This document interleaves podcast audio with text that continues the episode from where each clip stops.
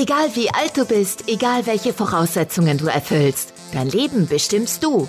Der Mal dir dein Leben Podcast trifft auf Menschen, die über Leidenschaft, Beruf, Hindernisse, Träume, Erfolg und Erfahrungen sprechen. Sei dabei und lass dich inspirieren, wenn es jetzt heißt, mal dir dein Leben. Denn du gestaltest es genau nach deinen Wünschen. Los geht's!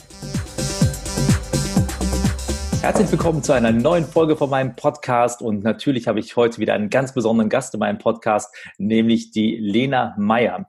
Wenn ich Lena Meyer jetzt beschreiben müsste, und ich habe da lange eben drüber nachgedacht, wie ich das am besten mache, es fällt mir total schwer, weil Lena kann ich einfach äh, mit so vielen Worten beschreiben, dass es schon zu viel wäre für eine Anmoderation. Lena ist so ein wahnsinnig positiver Mensch und wenn man die einmal getroffen hat, dann muss man A, immer lächeln, weil die Lena einfach immer lächelt und ich kenne selten jemanden, der so positiv und gut drauf ist die ganze Zeit, egal was draußen in der Welt passiert. Von daher freue ich mich sehr, Sie heute Morgen hier im Podcast zu haben und sage erstmal einen wunderschönen guten Morgen, Lena. Guten Morgen, liebe Martin. Mann, da werde ich ja direkt schon rot.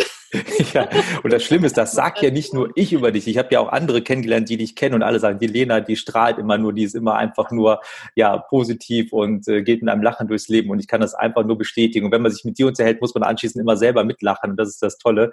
Deswegen sehr sympathisch auf jeden Fall. Das freut mich sehr. Ja, mich auch. Lena, du bist ja Pädagogin grundsätzlich genau. jetzt mal so, hast du das ja gelernt und studiert. Und erklär doch unseren Zuhörern vielleicht einmal ganz kurz, was du jetzt heute machst.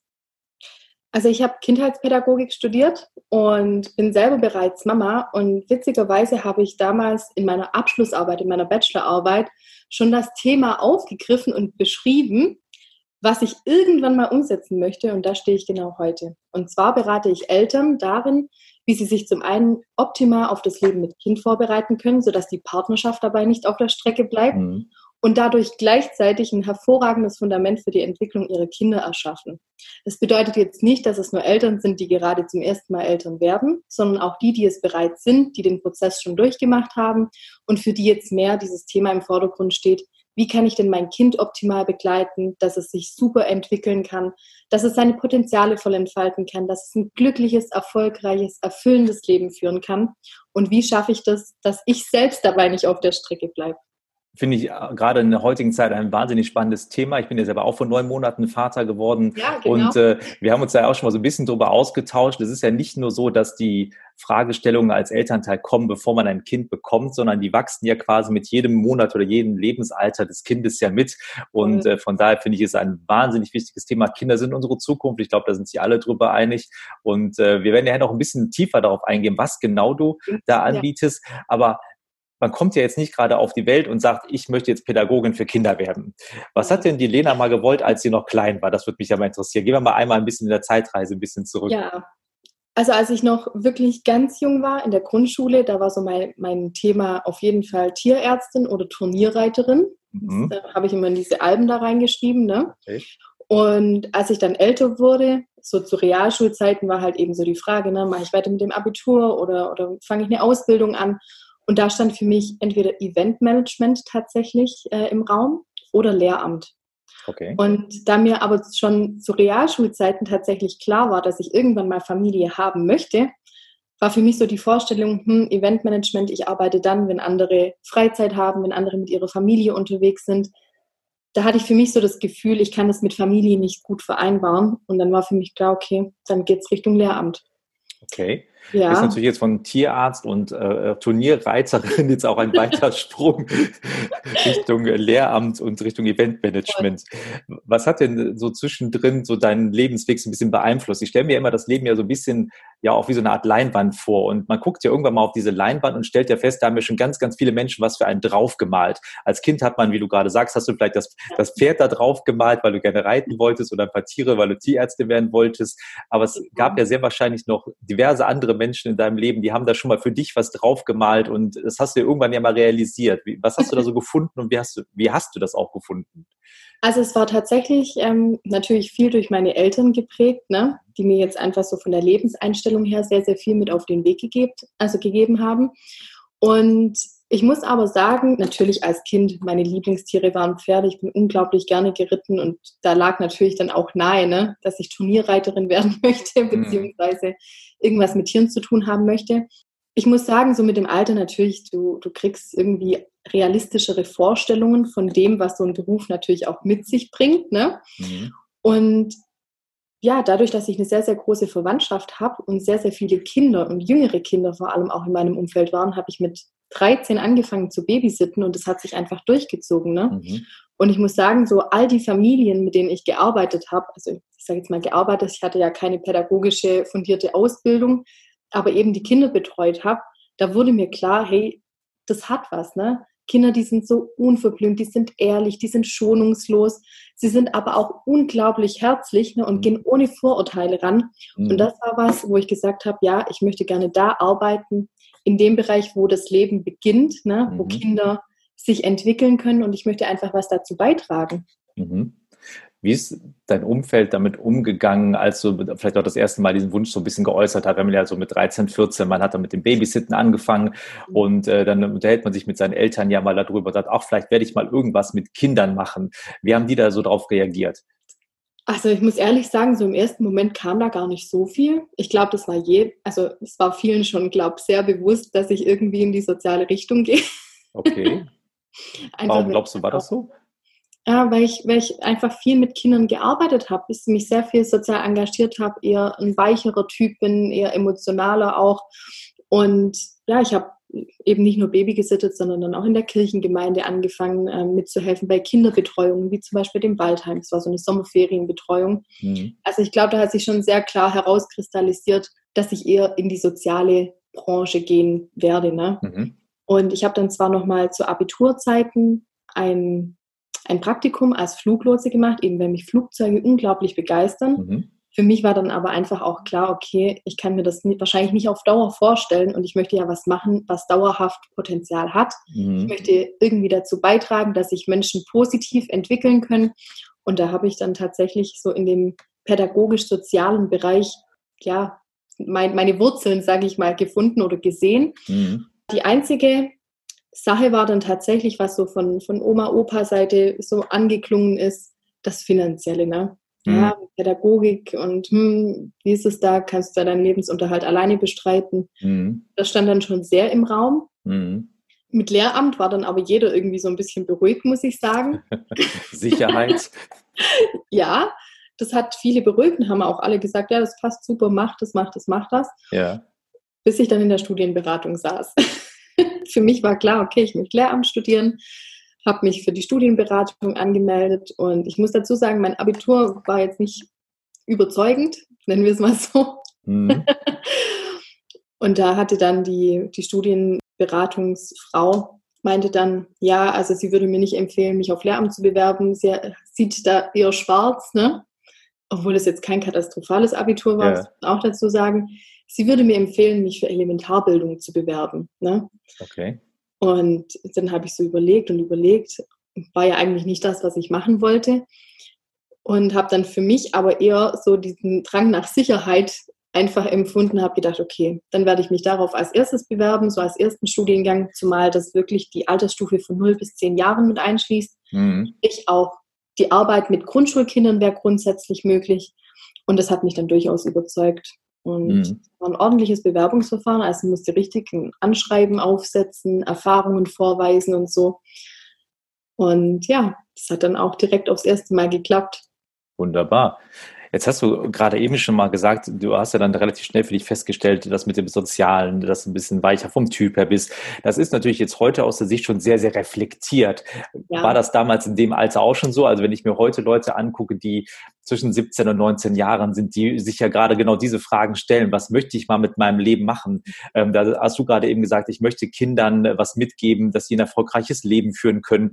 Ähm, waren da schon so klare Gedanken, die du damals gefasst hast? Das hört sich schon so reif und äh, erwachsen an.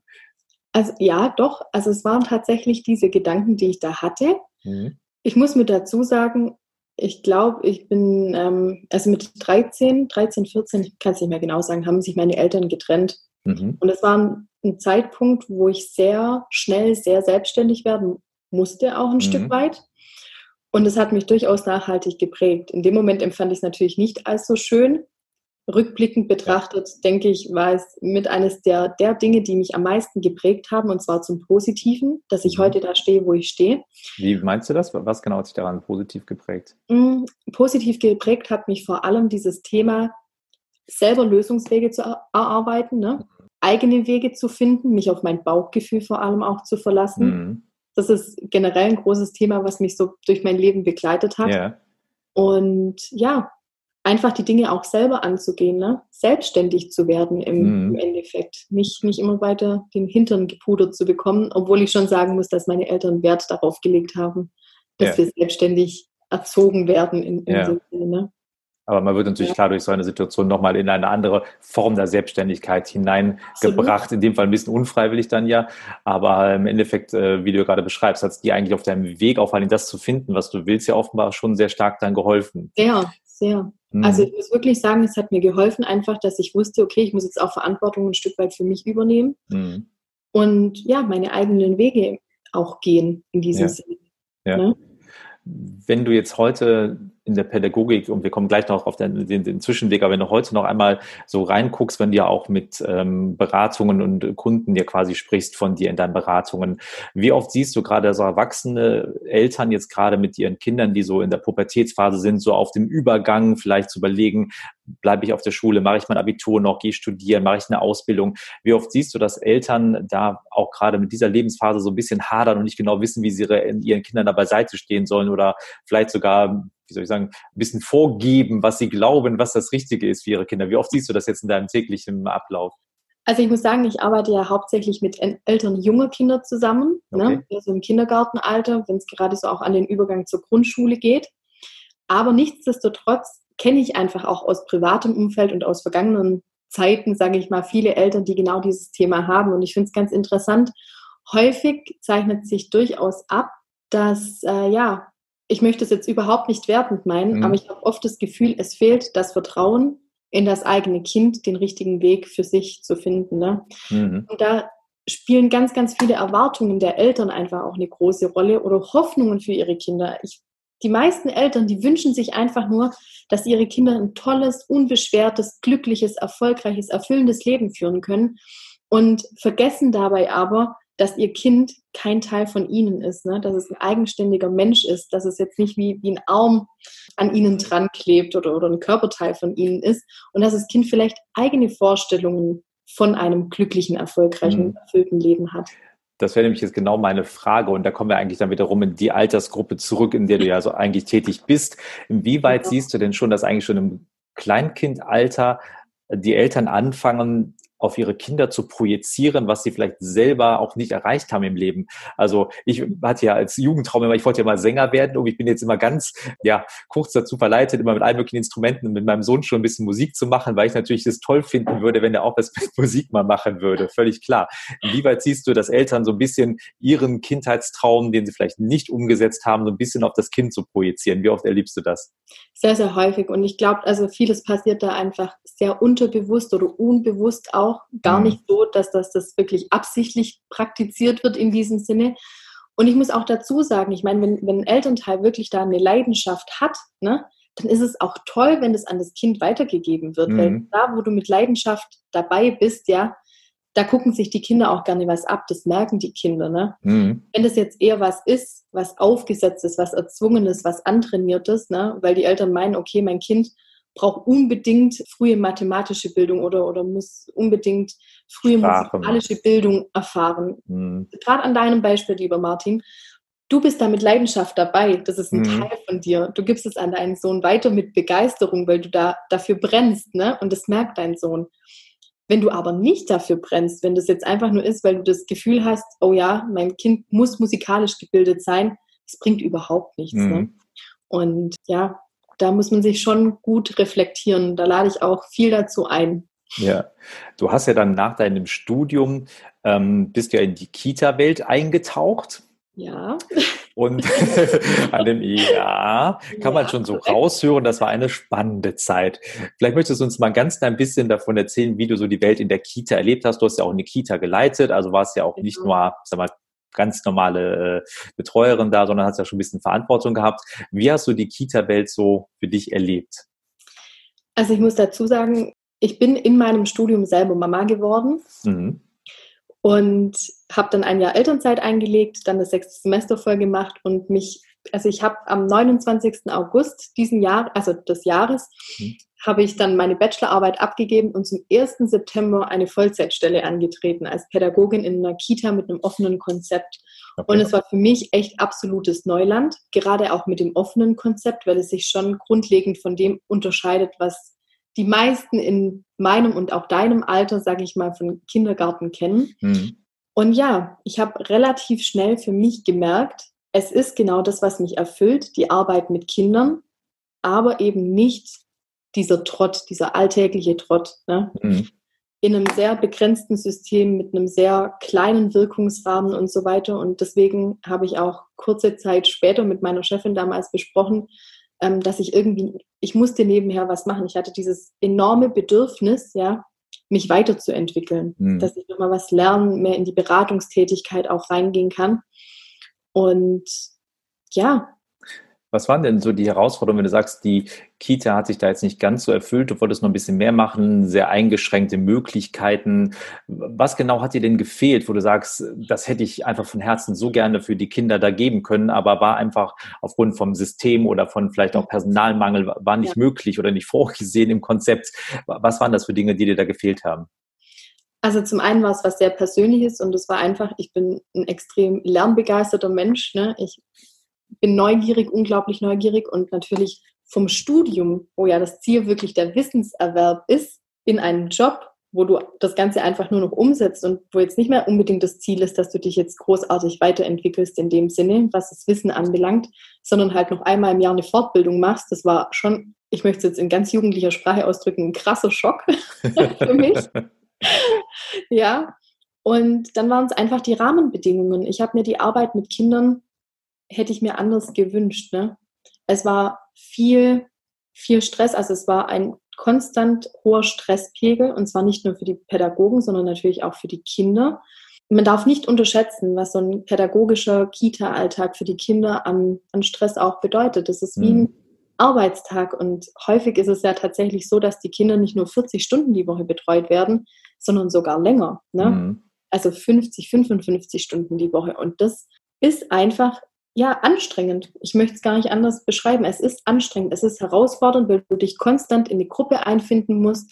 Es gibt so einen Rahmen quasi, ne, feste Tagespunkte, die natürlich auch für Kinder sehr, sehr wichtig sind. Mhm. Nichtsdestotrotz, also nichtsdestotrotz gibt es einfach immer wieder Situationen, wo ich mir gedacht habe, hey, da würde ich die Kinder gerne anders unterstützen. Ich würde sie gerne besser unterstützen. Ne? Auch gerade mit kleinen Kindern, wenn die Gruppen sehr, sehr groß sind. Natürlich gibt es Zuordnungen und ähm, auch natürlich, es gibt natürlich ähm, bestimmte Kennzahlen. Ne? Zum Beispiel mhm. auf Kinder unter drei kommt ein Pädagoge mhm. für fünf Kinder. So. Für Kinder über drei ist es ein Pädagoge für zehn Kinder, der zuständig ist. Und es ist einfach eine Menge, es sind viele Kinder auf eine, auf eine Pädagogin, auf einen Pädagogen, wenn es darum geht, ganz, ganz viele unterschiedliche Bedürfnisse auch zu berücksichtigen.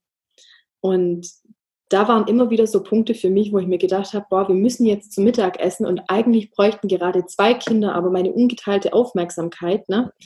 Und die sind gerade in so einem schönen Prozess drin, zum Beispiel, wenn es darum geht, die Schuhe selber anzuräumen oder sie bräuchten intensivere Begleitung beim Aufräumen oder bräuchten jetzt einfach mal kurz Ruhe, einfach kurz eine Umarmung. Und das war aber nicht möglich, mhm. weil vier andere Kinder zum Beispiel daneben standen und einfach ja auch das System gefordert hat, dass wir pünktlich beim Essen sind. Mhm. Und das waren einfach so Punkte, wo ich für mich gesagt habe, das kann ich mir auf lange Sicht so nicht vorstellen. Mhm. Jetzt sagt man ja, dass ja gerade die ersten Jahre ja mit die prägendsten bei Kindern sind. Das ist ja auch genau das Umfeld, in dem du ja dann warst. Wie sehen denn dann andere Pädagogen das auch? Hattest du den Eindruck, du stehst da so völlig alleine mit der Meinung da? Weil es müssten ja eigentlich für einen Pädagogen, muss es ja wehtun, eigentlich zu wissen, ich würde jetzt gerne einem Kind was Gutes tun, kann es aber nicht oder darf es gerade nicht, weil ähm, wir sind jetzt im Schema F drin und das Schema F muss unbedingt durchgezogen werden. Brennt einem da nicht das Pädagogenherz? Doch, doch, sehr, sehr oft. Ist schon so. Also das möchte ich jetzt gar nicht, nicht wegreden. Ich meine, ja. es ist jetzt nicht permanent so, dass Bedürfnisse von Kindern äh, ignoriert werden. Das definitiv nicht. Mhm. Aber nichtsdestotrotz gibt es immer wieder so Situationen, wo ich mir einfach gedacht habe, boah, das wäre jetzt einfach schön, wenn wir das Ganze anders gestalten können, wenn wir jetzt nicht in so ein großes System einfach uns einpassen müssten. Mhm. Es ist natürlich was anderes, wenn du jetzt eine Gruppe von insgesamt zehn Kindern hast in der Kita. Ne? Das wäre dann eine sehr, sehr kleine Gruppe. Habe ich aber auch schon ein Praktikum zum Beispiel drin gemacht für sechs Monate. Das war ein ganz anderes Arbeiten als in der Gruppe mit oder in der Kindertagesstätte, wo 40, 60, 100 Kinder betreut werden. Mhm. Ne? Und natürlich ist man in so kleinen Gruppen wesentlich flexibler und da macht es auch nichts, wenn man zum Beispiel sagt, okay, man kommt fünf Minuten später mal zum Mittagessen. Mhm. Ja was aber in einer großen Gruppe nicht funktioniert, weil es einfach für alle anderen Rattenschwanz hinter sich herzieht. Mhm. Und ich bin da definitiv nicht alleine mit meiner Meinung. Mhm. Du hast ja auch dann den Schritt für dich aus dieser Schiene herausgemacht. Du hast ja dann irgendwann mal dich doch in vielen, vielen Bereichen weitergebildet und hast dann für ja. dich ja mal festgestellt, Kita ist jetzt vielleicht nicht alles. Du hast eben schon in der Einleitung ja auch gesagt, du berätst ja jetzt Eltern. Wo mhm. steigst du denn da ein? Mit, kommen Eltern mit ganz konkreten Fragestellungen zu dir? Oder ist es mehr, dass du eine Art offenes Konzept hast und so ein bisschen eine Situationsaufnahme machst und dann dich so daran entlang hangelst, was du so davor findest? Wie, wie stehe ich mir das vor? Also es ist tatsächlich so, ich habe viele Beratungen zum Beispiel gerade in der, in der Zeit, als ich eine Kita geleitet habe. Die Kita wurde neu aufgebaut und ähm, ja, peu à peu. Es war eine total schöne Erfahrung, so ganz nebenbei. Da durfte ich aber sehr, sehr viel Erfahrung in der Beratung von Eltern auch sammeln. Mhm. Ich habe eine Ausbildung zum systemischen Coach gemacht, was mir sehr, sehr weitergeholfen hat, auch mit meinen Ansichten, mit der Beratungstätigkeit an sich. Und mittlerweile ist es so, wenn ich Eltern berate, also in Einzelberatungen sind es schon sehr konkrete Fragestellungen, sehr konkrete Themen.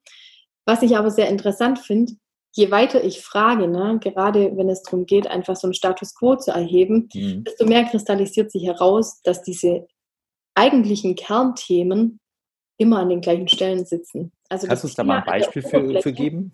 Ja, es geht zum Beispiel darum, ähm, dass Kinder dass Kinder sich viel streiten oder dass sie sehr schnell wütend werden, wenn sie den eigenen Willen nicht durchsetzen können und so weiter mhm. und viele Eltern sehr hilflos dadurch sind. Ne? Mhm. So, jetzt ist es aber ganz interessant. Die einen Eltern können da sehr viel ruhiger mit umgehen als andere Eltern zum mhm. Beispiel. Und die Eltern, die dann zu mir in die Beratung kommen, die haben den Wunsch, dieses Verhalten, was sie nicht gerne sehen möchten, aus welchen Gründen auch immer oder nicht gerne aushalten können, dass die Kinder dieses Verhalten ändern. Und die mhm. Fragestellung ist oft, Lena, was muss ich tun? Also welche erzieherische Maßnahme, welches erzieherische Verhalten muss ich jetzt an den Tag legen, dass mein Kind dieses Verhalten unterlässt? Ne? Mhm. Ne? Der Wunsch ist also die Verhaltensänderung beim Kind. Und je mehr ich dann mit den Eltern arbeite, desto mehr sehen sie, dass da an diesem, man kann sich das vorstellen wie so ein Eisberg, ne? die Spitze guckt oben mhm. raus, das Verhalten des Kindes, was man sieht, was da aber alles drunter hängt, ist total krass. Also das muss man einfach mit betrachten. Ne? Und ich gucke mit meinen Kunden dann tatsächlich so diesen unteren Teil an. Wir fangen ganz langsam an im Endeffekt. Wir gucken uns mhm. an, warum triggert dich dieses Verhalten überhaupt? Ne? Mhm. Kann man das von diesem Kind überhaupt schon erwarten? Das hat ganz, ganz viel mit psychischer Reife auch zu tun. Mhm. Weil manche Kinder sind in gewissen Alterslagen oder vom Entwicklungsstand her einfach noch nicht reif genug, um dieses Verhalten an den Tag legen zu können, was Eltern erwarten. Mhm. Dann ist die Frage also nach der Erwartungshaltung, woher kommt diese Erwartung? Ähm, welche Erfahrung habe ich als Kind mit diesem Thema gemacht? Ne? Musste ich mich immer einpassen oder hatte mhm. ich auch den Raum, meine Gefühle zu zeigen? Wenn ja, wie kann ich dann die Gefühle meines Kindes begleiten? Mhm. Und da hängt es einfach ganz, ganz, ganz viel mit dran. Und das ja. Schöne ist eben, wir kommen immer wieder zu diesem Kern zurück und der beginnt aber bei mir und nicht beim Verhalten meines Kindes. Hm. Ich glaube, das ist äh, eine ganz, ganz tiefe Arbeit mit den Fragestellungen, die du auch machst. Wie weit siehst du denn, dass Eltern sich auch schwer tun, diese tiefe Reise auch in sich selber mit reinzugehen? Weil die kommen ja eigentlich zu dir nach dem Motto, hier ist mein Kind, ich sag mal, reparieren Sie das mal, machen Sie mal, dass es ordentlich wieder ist. Ähm, und dann stellen die eigentlich fest, dass sie ja eigentlich die Arbeit bei ihnen selber machen müssen. Mhm. Wie oft erlebst du, dass da ich will nicht sagen ein Schockmoment, aber dass so ein Aha-Moment bei den Eltern auf einmal kommt, sagt so, oh Mist, das ist doch irgendwie viel, viel, nicht viel, ich will nicht sagen kompliziert, aber komplexer, als wir uns das eigentlich vorgestellt haben. Mm, ganz häufig, denn viele denken nicht, dass es so viel mit sich selber zu tun hat. Im Endeffekt kann meine Arbeit, die ich mache, auch als Persönlichkeitsentwicklung im Bereich oder im Lebensbereich Familie mhm. betreiben. Denn mhm. Kinder sind die beste, schonungsloseste, ehrlichste Ausbildung an uns selbst, die es überhaupt gibt. Da kann kein mhm. Seminar oder sonstiges mithalten, weil sie uns einfach spiegeln. Ne? Sie mhm. zeigen uns unsere Punkte, die bei uns noch nicht bearbeitet sind. So. Mhm. Und ich muss dazu sagen, zum Beispiel in der Kita, da war es einfach so, dass mir die Erziehungsberatung tatsächlich im Vordergrund stand. Das war gar nicht mehr gewollt. Ne? Und da war es einfach Teil meiner Aufgabe, die Dinge zu tun. Und ich habe das in dem Rahmen gemacht, wie es ging und wie auch die Eltern bereit waren, damit reinzugehen oder sich mhm. das anzugucken. Die manchen, also die manchen oder manche wollten das halt gar nicht, andere mehr. Und das ist das Schöne an dem, was ich jetzt mache. Ich spreche mit meinen Kunden offen darüber. Die wissen auch Bescheid, dass es wesentlich mehr ist, als nur das Verhalten des Kindes irgendwie zu steuern, mhm. sondern dass es darum geht, erstmal das Kind selber zu verstehen, sich selbst zu verstehen und dass es dann auch darum geht, wie übernehme ich denn die Führung? Also wie entwickle ich denn eher eine Erziehungshaltung mhm. als jetzt irgendwie ein konkretes Erziehungsverhalten, mhm. weil das mhm. einfach ein großer Unterschied ist. Ja, auch wenn das von dem Kind an sich jetzt ein bisschen weggeht, aber du hast gerade das Thema Führung damit reingebracht. Wir haben uns da beide schon mal darüber unterhalten, deswegen finde ich das gerade so eine schöne Überleitung. Wie oft erlebst du auch, dass Leute, die ja auch in Führungspositionen sind, sagen, ähm, ich bin in der Führungsposition, ich weiß genau, was zu tun ist, ich habe meine Mitarbeiter, das läuft alles ganz toll, aber zu Hause ist das totale Chaos. Inwieweit fängt das, was ich zu Hause erlebe, eigentlich an, auch mein anderes Umfeld zu beeinflussen oder umgekehrt? Wie gehört Führung zu Hause und Führung im Unternehmen zusammen? Also grundlegend bin ich der Meinung, dass, also mal ganz losgelöst jetzt davon, Erfolg beginnt für mich immer zu Hause. Ne? Mhm. Und es gibt auch viele große Redner, die genau diese These unterstützen. Mhm. Erfolg beginnt immer zu Hause und zwar zum einen bei dir selbst, wenn man jetzt dich selbst als dein Zuhause, sage ich mal, betiteln möchte, aber auch zu Hause in der Familie. Denn das, was in der Familie passiert, das nimmst du zwangsläufig irgendwie mit. Ne? Das beeinflusst dein Energielevel, dein, deine Leistungsfähigkeit und so weiter und mhm. so fort. Und gerade wenn du eine Führungskraft bist, finde ich ganz interessant, viele, die in der Führungsposition sind, die haben überhaupt keine Probleme, ihre Mitarbeiter zu führen, aber sie haben ein großes Thema damit, ihre Familie bzw. Ihr, ihre Kinder zu führen. Mhm. Und es geht hier viel um das Thema liebevolle und fürsorgliche Führung. Also es geht nicht darum, deinem Kind zu befehlen, du machst jetzt das und das oder das ist dein mhm. Aufgabenbereich oder mhm. wir machen jetzt ein, ja, ein Zielvereinbarungsgespräch oder so. Ja. Ne? Wir setzen uns nicht mit unseren Kindern hin, so. Bis im nächsten Jahr hast du die und die Entwicklungsschritte erreicht, darum geht es nicht. es geht mehr darum, wirklich die Führung zu übernehmen, eine liebevolle, fürsorgliche Führung für unsere Kinder, an der sie sich orientieren können wo sie sich an uns binden können, wo sie Beziehungen aufbauen können und ja, wo sie sich einfach fallen lassen können in einem sicheren Umfeld. Ich sehe schon ganz, ganz viele Dinge, die sich zum einen in der Führung von Personal und in der Führung von, von Kindern und Familie, sage ich mal, schon auch ähneln. Mhm. Nichtsdestotrotz fällt es vielen einfach in einem Arbeitsumfeld wesentlich einfacher, da die Rolle der Führung zu übernehmen, als jetzt privat. Wie kommt das? Ich habe noch nicht so richtig ergründet, woher genau das kommt. Ich könnte mir aber vorstellen, dass es einfach so ist, gerade auf Führungsebene in einem, in einem Beruf, da hast du natürlich ein berufliches, professionelles Verhältnis zueinander, mhm.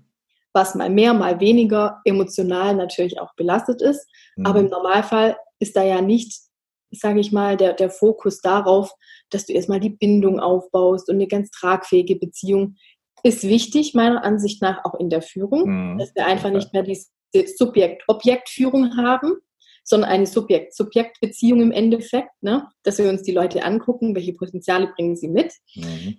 Und genau das Gleiche ist eben in der Erziehung auch der Fall. Wir haben keine Subjekt-Objekt-Beziehung, sprich ich erziehe mein Kind oder mein Objekt hier in diesem Sinne, sondern auch eine Subjekt-Subjekt-Beziehungsgestaltung. Und da ist er. Und da ist er. Guten Morgen. Ja, und, und muss man Sachen anziehen, weil, weil, weil, weil weil da meine Warze, wo mein Papa ja. der, da beim Dings gemacht hat, mag Wärme, der braucht Kälte. Alles klar, mach das. das ähm, jetzt muss ich mich kurz hier revidieren. Das ist das Leben, so muss es sein. Die Frage war ja, wie ähm, oder ja genau, wie es kommt, dass die Differenz ja oft da ist zwischen Führung im Unternehmen und Führung im ja, Privaten. Also wie gesagt, auf der beruflichen Ebene ist es ja was Professionelles. Ne? Die Leute, die werden ja angestellt, um bestimmte Aufgaben und Erwartungen auch zu erfüllen. Mhm. Die sind aber auch von der, also wir gehen davon aus, dass diese Menschen, sage ich mal, von ihrer Reife her so weit sind, dass sie diese Aufgaben auch erfüllen können. Ne? Mhm. Und das wiederum ist halt häufig bei Kindern nicht der Fall. Also es funktioniert nicht, an Kinder Erwartungen zu stellen und dann zu sagen, ja, aber du hast die Erwartungen nicht erfüllt, ne? sondern es geht mehr darum, sich wirklich in dieses Kind hineinzuversetzen. Es geht nicht darum, zum Beispiel auch Gefühle zu unterbinden, sondern es geht mehr darum, wie begleite ich denn das Ganze? Und das mhm. ist als Führungskraft natürlich jetzt nicht deine Aufgabe, mhm. Mitarbeitern Händchen zu halten und ihre Gefühle zu begleiten, auch wenn sie mal unzufrieden sind oder ihnen was nicht passt. Das wiederum ist die Aufgabe bei deinen Kindern. Und mhm. Führung ist da auch in diesem Sinne gemeint, einfach eine Unreife des Kindes ne, zu kompensieren. Also mhm. zu verstehen, wozu ist mein Kind denn schon in der Lage, was kann es schon und wo muss ich einfach noch unterstützen, wo muss ich die liebevolle Führung übernehmen, dass mein Kind eine Orientierung hat. Mhm. Quasi, man kann sich vorstellen wie so ein Weg, ne, der eine Begrenzung hat. Auf diesem Weg kann sich mein Kind frei bewegen. Und je älter, je reifer es wird, je weiter es sich entwickelt, desto weiter gehen diese Grenzen hinaus. Ne? Mhm. Ja. Aber irgendwo ist halt eine Grenze erreicht da kann das Kind die Verantwortung für sich selber noch nicht übernehmen oder ist einfach noch nicht reif genug. Und genau da kommen wir als Eltern wieder ins Spiel, um unsere Kinder auf diesem Weg zu halten, sie zu begleiten. Und wenn es darüber hinaus muss, dann die Verantwortung für sie zu übernehmen. Mhm. Das ist, äh, glaube ich, eh eine ganz, ganz spannende Frage. Du hast ja anfangs gesagt, Eltern wollen in der Regel, dass ihre Kinder erfolgreich werden oder wollen ja ein erfolgreiches Leben für ihre Kinder ja darstellen. Und jetzt ist ja eigentlich für mich jetzt als junger Vater oder junge Mutter eigentlich genau die Fragestellung, wie gehe ich das überhaupt an? Jetzt habe ich äh, da so einen kleinen Wurm, der ist gerade frisch auf der Welt und möchte ja nur sein Bestes. Wie kann ich denn dein Kind fördern, ohne es zu überfordern oder eben genau diesen Weg, diese Grenzen, die ja immer weiter auseinandergeht, dann ja auch mhm. oder sie immer weiter aufmacht. Wie würdest du sagen, kann man das begleiten als Elternteil, dass man das auch mal wieder ein bisschen reflektiert? An welchem Punkt bin ich gerade? Ist das gerade im Einklang miteinander? Muss ich schon ein bisschen weiter aufmachen? Muss ich vielleicht wieder ein bisschen zumachen? Ist natürlich bei jedem Kind auch ein bisschen individuell, völlig klar, das ist ganz wichtig. Aber also als groben Leitfaden, wenn ich jetzt als Elternteil zu dir komme, ich sage, Lena, ich bekomme in drei Monaten ein Kind, das Kind soll ein ganz tolles, erfolgreiches erfolgreiches Leben führen? Was kann ich am besten machen, um es da zu begleiten? Ja, da gibt es, also für mich persönlich, ich bin ein sehr bindungsorientierter Mensch, ne? also ist auch wissenschaftlich aus verschiedensten Richtungen belegt, ganz weltneutral, weltanschaulich neutral belegt. Bindung und Beziehungsgestaltung, das ist so das absolute Fundament für eine, ja, für eine gelungene Entwicklung im Endeffekt. Ne? Und für heißt eine gesunde Entwicklung. Heißt das oder ähm, siehst du das auch im Zusammenhang auch mit entsprechend Zeit mit den Kindern zu verbringen? Selbstverständlich, klar. Also man muss dazu sagen, tatsächlich, ich habe vor kurzem erst wieder eine Studie dazu gelesen, dass wir aktuell tendenziell mehr Zeit tatsächlich mit unseren Kindern verbringen, als das früher der Fall war. Mhm. Aber dass wir uns heute bewusster diese Zeit nehmen. Allerdings, dass diese Zeit die, die wir haben, dass die meistens extrem vollgestopft wird, extrem befüllt wird mhm. mit irgendwelchen Freizeitaktivitäten und Angeboten. Also es ist mehr so dieses bespaßt werden. Ne? Mhm. Und das, was es geht, ist eigentlich diese Zeit, diese Zweisamkeit, sich die Zeit wirklich für sein Kind zu nehmen und nicht von außen irgendwie beschäftigt zu werden, mhm. sondern mehr diese, dieser Dialog, der Blickkontakt, der liebevolle Blickkontakt, gemeinsam was zum Beispiel zum Essen zu machen, mhm. sind im Endeffekt, wir müssen uns nicht sage ich mal, es ist natürlich wunderbar, wenn wir uns Zeiten freischaufeln können für unsere Kinder, ne? Mhm. die wirklich nur für sie sind, wo wir mit den Kindern spielen und so weiter und so fort. Aber es gibt auch viele Möglichkeiten im Alltag, Bindung wirklich zu gestalten ne? oder Bindung aufzubauen im Endeffekt. Und das mhm. kann bei ganz alltäglichen Dingen sein. Das kann bei Wickelsituationen stattfinden, bei ganz kleinen Kindern, beim Anziehen, beim Essen machen, beim Einkaufen, überall da ist Bindung gefragt oder Beziehung gefragt und überall da kann daran gearbeitet werden. Mhm. Und ganz arg wichtig, der Erwachsene ist immer verantwortlich für die Beziehung zum Kind. Nicht mhm. das Kind. Das Kind ist nicht verantwortlich, die Beziehung zu gestalten, sondern das ist die Aufgabe des Elternteils. Ja. Ich finde auch schön, dass du das gesagt hast, gerade mit dem äh, Unterhaltungsprogramm. Also man hat ja. ja. immer so ein bisschen den Eindruck, wir driften in so eine Entertainment-Gesellschaft ab. Mhm. Und äh, je mehr Freizeitaktivitäten, je mehr Vereine, je mehr was auch immer, was äh, meine Kind hatte, desto besser ist das alles. Und die hetzen ja nur noch von einem mhm. Termin zum nächsten gefühlt. Wie kann ich auch, und ich glaube noch nicht mal, dass Eltern, die machen das ja nicht aus, äh, aus einer bösen äh, Intuition heraus. Die wollen ja eben Kind was ermöglichen und, und das ist ja auch ehrenswert. Mhm. Ich habe so manchmal den Eindruck, wir überfordern unsere Kinder so ein bisschen damit, was wir schon alles von denen verlangen. Und wenn ich jetzt mitbekomme, ich sehe das, ich habe ja hier bei mir in der Nachbarschaft einen internationalen Kindergarten und da kommt äh, die Erwartungshaltung von den Eltern schon ganz oft, dass die Kinder mit drei, vier Jahren oder teilweise noch eher schon mit Fremdsprachen äh, zusammengebracht werden.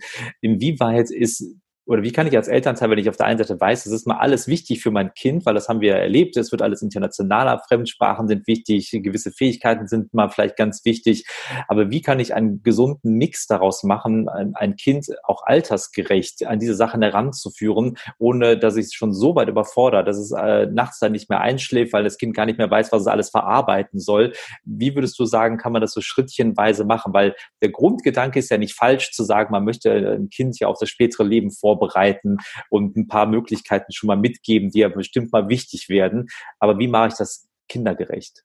Also ich denke, wir müssen da was ganz Grundsätzliches erstmal anschauen.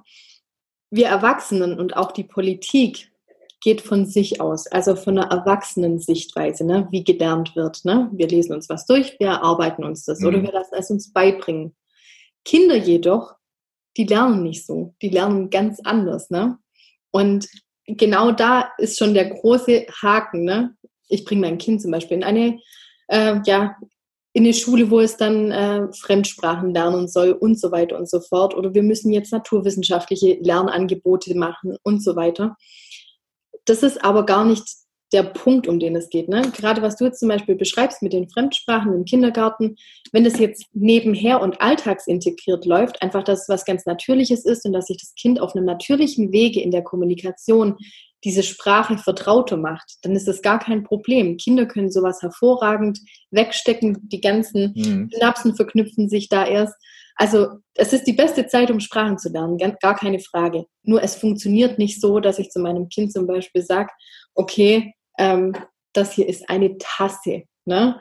Und es soll dieses Wort jetzt wiederholen und wiederholen und wiederholen, also nicht so im Sprachunterricht Vokabeln lernen und so mhm. weiter, sondern es ist dieses Alltagsintegrierte, dieses Vertraute. Und für Lernen braucht es immer Vorbilder. Mhm. Vorbildfunktion wiederum funktioniert aber nur dann, wenn ein Kind sicher an dich gebunden ist, also wenn es dich als Bezugs- und Bindungsperson wahrnimmt. Ne?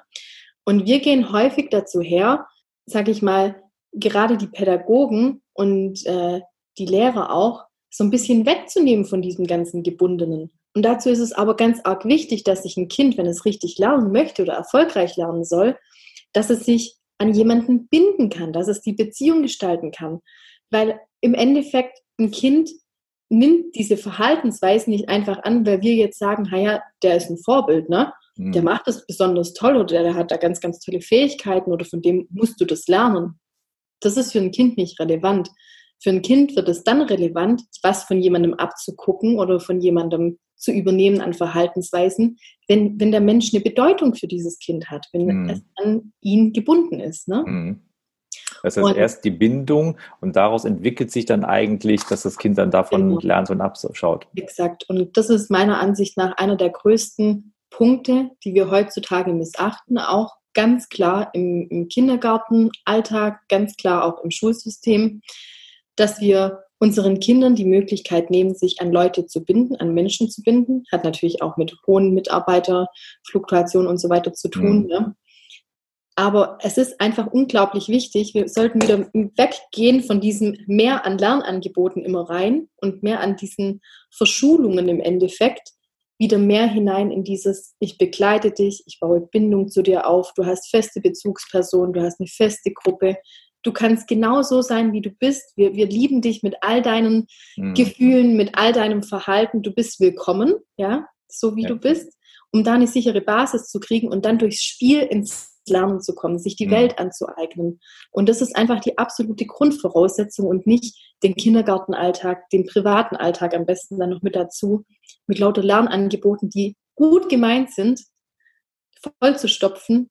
Und ja, das führt eher dazu, dass unsere Kinder heutzutage keinen Bezug mehr zu sich selber finden, ne, was ihnen selber gut tut. Mhm. Thema Langeweile. Ich kenne so viele Eltern, die sagen, oh mein Gott, mein Kind langweilt sich, äh, was kann ich da tun? Ne? Mhm. Langeweile ist aber der Ursprung jeglicher Kreativität und ja, auch zum Inneren zu finden. Mhm. Ne? Was macht mir denn selber Freude, sich mit sich selber auseinanderzusetzen? Ja. Das ist was ganz Wertvolles. Ja.